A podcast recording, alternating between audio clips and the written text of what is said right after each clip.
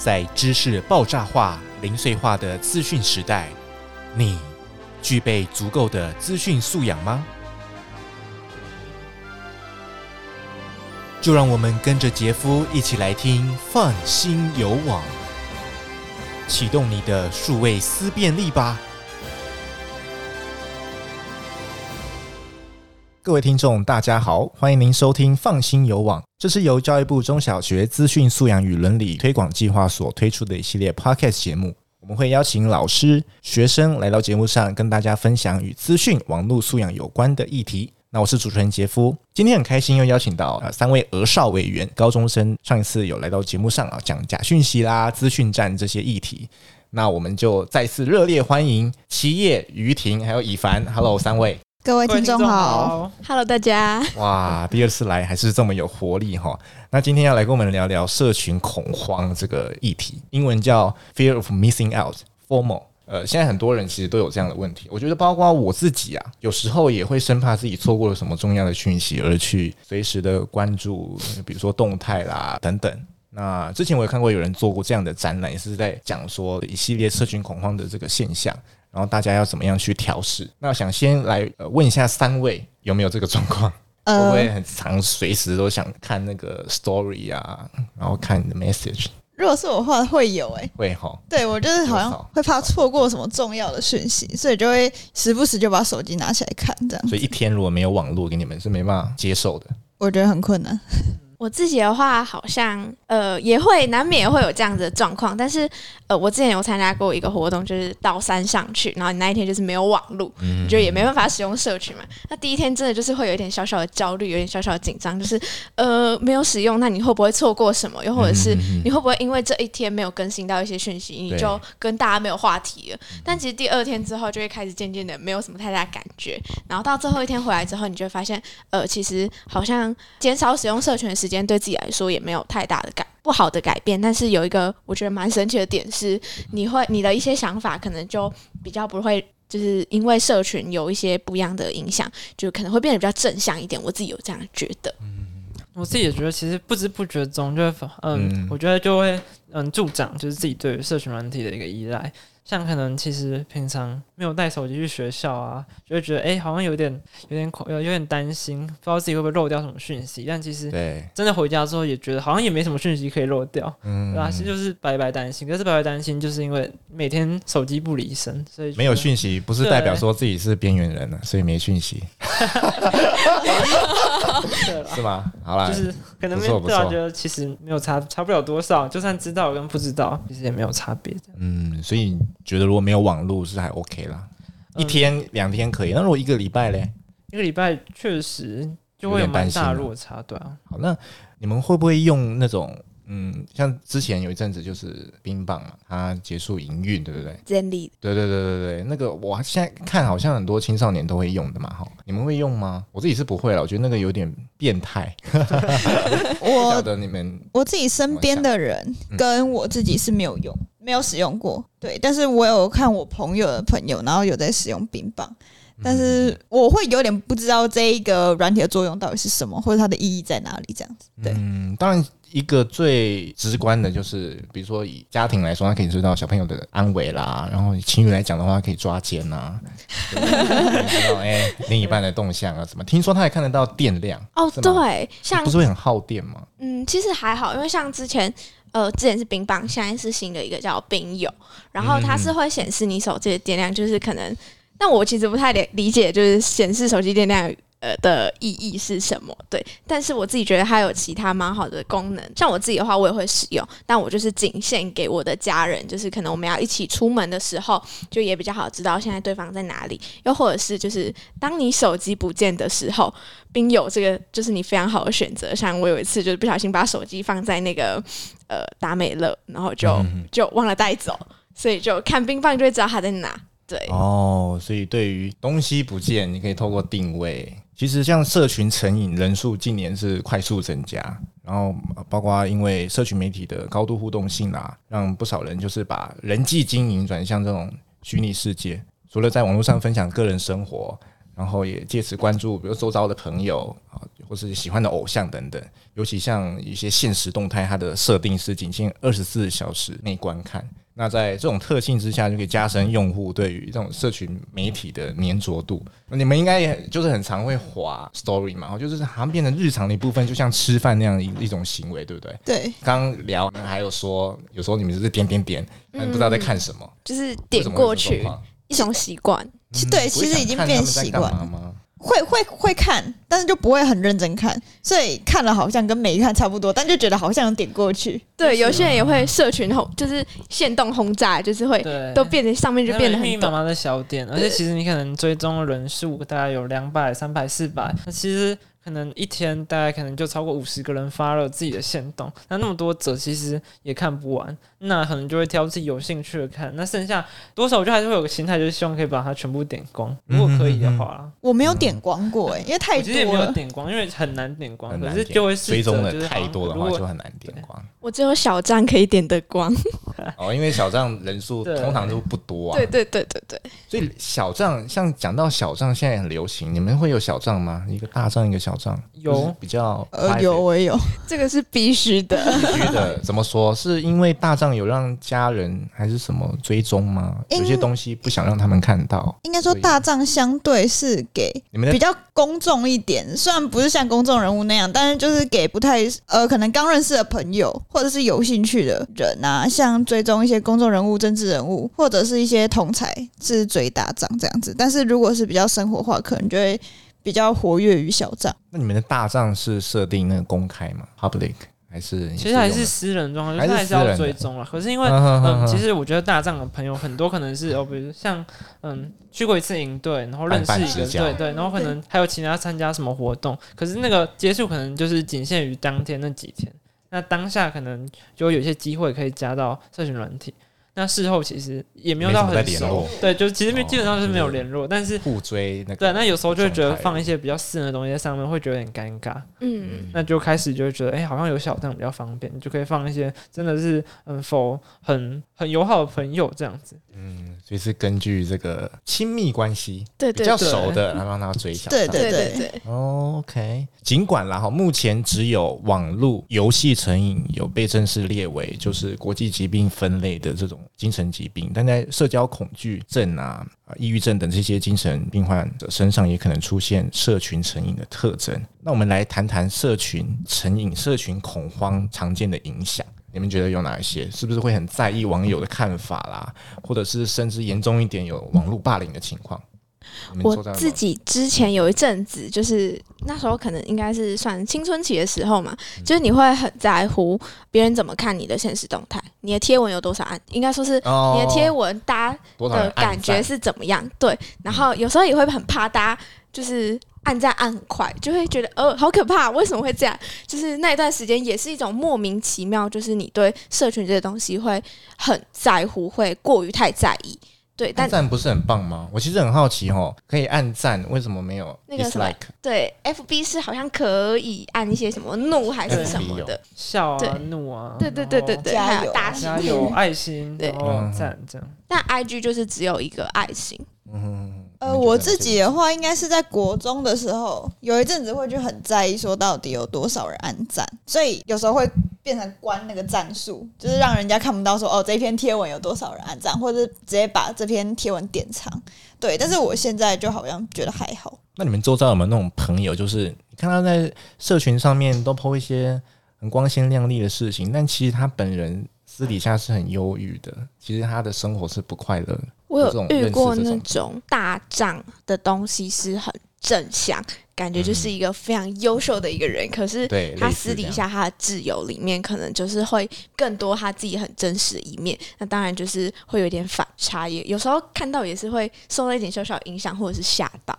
我自己身边其实是比较还好，但确实我觉得在大账上面，大家多少会想要保持一个人设在啊，对啊。就是因为毕竟还是对于比较不熟的朋友啊，那有时候也不太好把比较私密的情绪去表达出来。那在小账里面，其实大家就很常会有很多是很呃，不能说完全是负面，但是会宣泄自己情绪的一个管道。那透过这个管道，我觉得其实有个优点，就是可以让身边的朋友更及时发现你的问题。就是只要你愿意在这些事平台上面，尤其是在可能针对几个你比较友好的朋友上，愿意去抒发的话，我觉得其实大家也愿意就是提供你一些协助，或是关心你。可是这个东西可能在大张上就比较看不到，因为其实对不熟的朋友来说，或是对于可能你也没有办法很正式或很完全了解这个人的情况下。很有可能会就会因为这样子抛在大张，会担心会被可能被攻击啊，或者是可能被嗯被霸凌吗的一个风险。嗯，所以你们实际生活的周遭没有这样的朋友？我是的。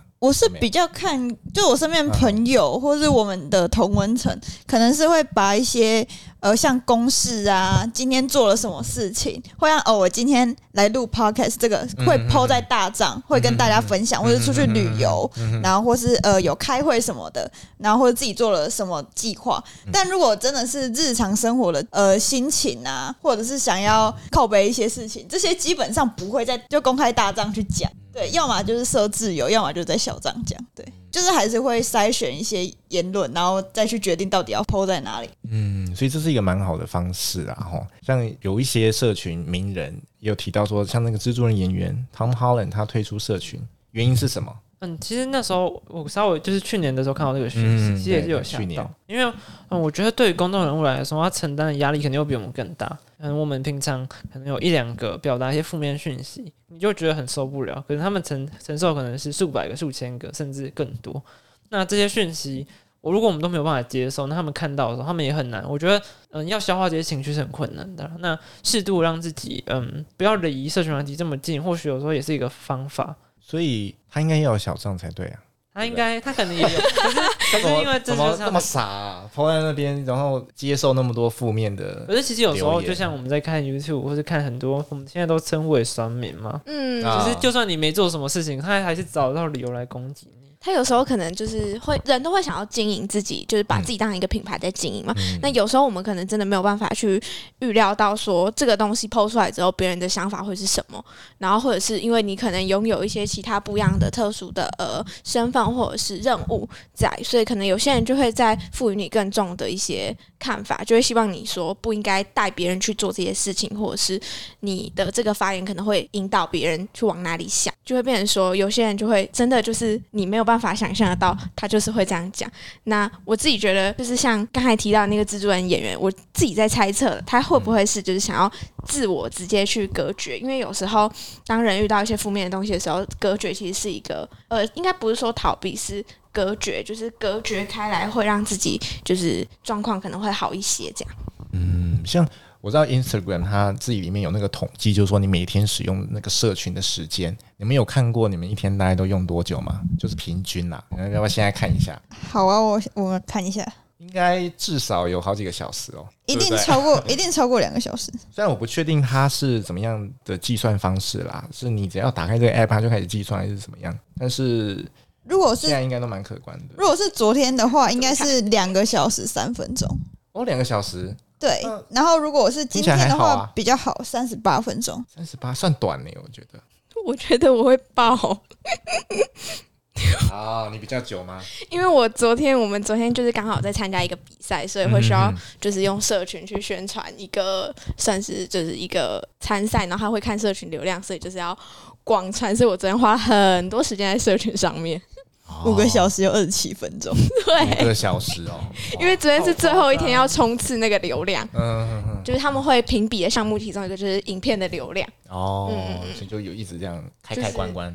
对对对对对，那企业怎么看一下？我昨天大概用了 三个半小时，其实也是蛮久的啦。对，我哎，而且其实发现基本上还是社群软体使用上是最频繁的。对，我也我也是，我自己是 Instagram 最多，就就是 Instagram，然后接下来可能对，嗯，Line 跟 Instagram 算蛮多。对，Instagram 是第一，我是 Instagram 第一，Line 第二，然后 YouTube 第三。哦，你们是看那个荧幕使用时间的？对，嗯哼哼，那个应该蛮准的啦。我觉得那应该骗不了人。对，所以的确这个没有办法。防啊，嗯嗯，其实我觉得在像现在资讯那么发达，你也很难避免你不使用。只是像刚才那个汤姆·霍兰德那个案例，其实嗯，嗯我觉得就是变成一个嗯心理健康一个蛮重要的因素，就是至少他可能是有自觉的知道他呃好像承受不了，所以他可能要选择暂时性的退出。那像在中央，其实前一阵子其实也有儿少代表有讨论到，也是关于心理健康的部分，嗯，包括在网络啊，在日常生活中这些嗯影响我们心理健康的因素。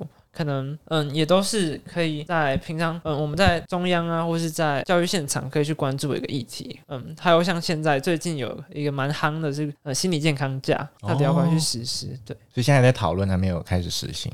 嗯，好像现在还在延商，最高中端在延商。最近的是可能台北大学嘛，他们已经确定有。那前面好像还有包括，好像是成大还有师大，好像有这样子。健康假，你说是给学生？对，所以劳工没有。目 前劳工也需要，应该也需要啊。对，这可以讨论。未来可以讨。以前可能是讨论的是生理上面的，可能女性会有生理假。生理假。那现在开始，其实不是只有生理会生病，心理也会生病。对，所以就有心理健康假。不难看出来啦，像前阵子有时候，比如说 Facebook、Instagram 全球大宕机嘛，新闻就出来啊，网友就会大哀嚎，就骂得很惨，然后所以从这边就可以凸显出社群成瘾的这个普遍性，那要怎么样确认自己已经社群成瘾了？其实现在还没有所谓具体化的标准可以来依循，然后，但是呃，卫福部有一个叫网络成瘾专区，可以做一个自我检测，或者是呃一些方式，你可以简单的判断，比如说你不使用社群媒体的时候，你会感到焦虑不安，这我们刚刚有提到。再来就是刚有，请三位看你们耗了多久时间在社群上。然后再来就是过于频繁的使用社群啊，对你的学业或是工作产生负面的影响，或者是你经常想要利用社群来逃避现实生活，或是你怎么样想要减少社群的使用时间都没办法成功。所以呃，如果啦，你们看到有人有这样社群成瘾的状况，你们觉得他们可以寻求什么样的协助呢？我觉得是有意识的隔绝。当自己发现这样的状况，就是。就是有有有人应该都会有一阵子是很怀疑自己，或者是会情绪可能比较低迷的时候，然后可能会真的就是你就可能社群用很凶，又或者是呃社群的一句话，你可能就可以很生气之类的。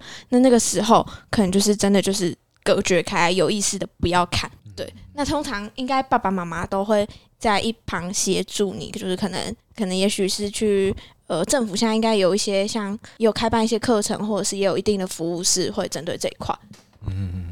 嗯，其实专门针对这个儿少的可能，呃，儿少在嗯数位环境下面的一个保障，可能目前还没有啊，就是相关的机制。可是就像刚才前面其实一帆讲到了，可能变成说，嗯，身边的朋友啊，还有自己的一个意识就变得很重要。就是既然还没有呃一个完整的关于这方面的资源，那可能就变成我们要嗯自己有自觉，然后身边的朋友可以适时的协助，那或者是寻求，其实嗯包括可能咨商啊辅导，其实很多这类管道，它可能。虽然说不是专门针对嗯这个社群成瘾的部分，但是其实是可以呃有类似的管道去提供协助。嗯，当然还有一个方式就是看医生啊，就医求诊，就有心理咨商师啦，然后去协助找回自己、探索自我这样的过程，或许可以戒除这样成瘾的现象。那或者是向精神科医生确认自己是否有伴随其他精神的相关疾病，那也可以改善这个情况。那至于要怎么预防，因为这个讲到最后，我们还是要讲一下预防嘛。想了解一下你们的看法，你们觉得有什么样的预防方式吗？如果是我自己的话，我有时候会发现自己太过依赖社群媒体，嗯、或是我的心情起伏会随着社群媒体而有所影响。嗯、那这时候我可能会把呃这个应用程式先暂时删掉，或者是先登出。就让自己下得了手，哎、欸，对，按得下去，就不是把账号删掉，嗯、就是先让暂时的消失，因为这样子我可能有更多时间可以跟自己相处或是对话，然后理清自己的情绪之后，再使用社群媒体，就比较不会有那么多的负面影响。对，大概可以先删除多久？我吗？对啊，以你来说，因为大部分都会是一个晚上或是两三天这样子。对，哦、我如果要让就是我自己的话，如果我意识到的话，我通常、嗯。就是我是一个睡觉可以解决所有事情的人，哦、所以我就会直接去睡觉。然后睡觉起来之后，我的心情通常我睡觉起来除了起床气的部分，但过了那一个阶段之后，我心情就会整个就是回到原点，就会呃是一个很正常的状态。所以我自己的话，预防的话就会可能睡觉，对哦，就是逼自己不要再看的。对对对对对，嗯，像我可能嗯就会选择去外面走一走。然后去外面吃个东西，因为我我觉得我还蛮喜欢吃的，然后、嗯嗯嗯对，然后睡觉其实这样也是一种方式。我觉得就是变成大家可能要在这过程中找到一个你可以放松的方式，可是这个放松的方式可能是不用嗯透过三 C 产品的媒介去解决的。的确啦，这个使用社群媒体虽然可以增加生活的乐趣，但是也要留意身心健康。我觉得你们刚刚讲的都蛮好的。第一个就是要培养别的兴趣，嗯，不管是说户外走动啦，减少对社群媒体的依赖，总比你感到无聊没事做的时候一直滑手机好，对不对？那再来就是刚刚那个一凡有讲，睡觉前就不要滑手机，因为因为睡前滑手机是很多人的习惯嘛，灯关掉就是还是忍不住想要打开再看一下下，但很容易不小心就滑三十分钟、一小时又过去了。然后耽误了你的睡眠，也会耽误你隔天的整个身心的状态等等哈，所以也是可以建议啦，睡前把手机放到离床比较远的地方，降低你的使用欲望。还有一个我觉得也可以，就是把那个提醒关掉。嗯，有时候因为我们我们跳的时候，对，我们就是通知跳出来，然后有的人忍不住，不管他现在在多忙，他必须就是先点进去看，然后再来是追踪自己使用社群媒体的时间。确认自己有没有过频繁使用，所以这些方法各位听众都可以做个参考，然后希望大家适时的使用社群，但是不要过度依赖哈，因为真的会影响到你的身心健康，特别是你如果在晚上使用的话，你隔天精神可能会很差，所以呃，不管对于学生，对于现在在工作的人都必须要留意到哈。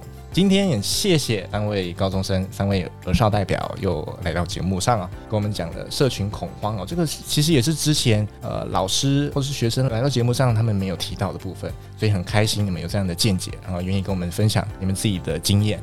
谢谢各位听众，如果对于今天的主题有什么样的疑问，想要询问我们哦，或者是今天的来宾的话呢，也欢迎您在底下留言哦。我们之后会在未来的节目上跟大家来做解答。那我们是放心有网，我是主持人杰夫，我们就下次再会喽，拜拜，拜拜。本节目由教育部赞助播出。